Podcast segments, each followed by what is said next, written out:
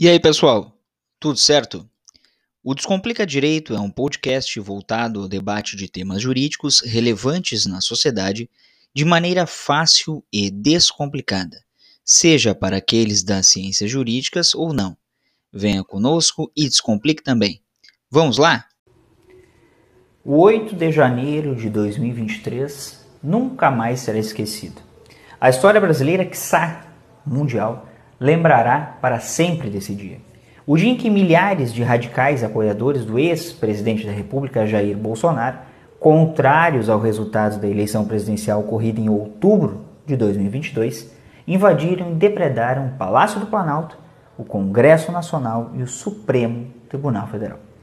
Aos brados, com a repetição de acusações contra a confiabilidade das urnas eletrônicas, questionavam a legitimidade da eleição presidencial e pediam por intervenção militar em faixas, cartazes, pinturas, camisetas e outros tantos adereços.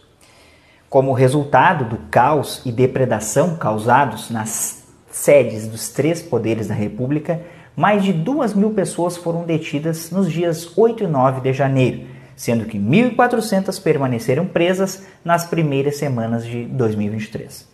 A Procuradoria-Geral da República também instaurou procedimentos investigatórios, seguindo quatro núcleos de apuração: executores, aqueles que invadiram e depredaram os prédios públicos, incitadores, aqueles que instigaram os atos, financiadores, que apoiaram de forma material os ataques, e de possíveis autoridades envolvidas.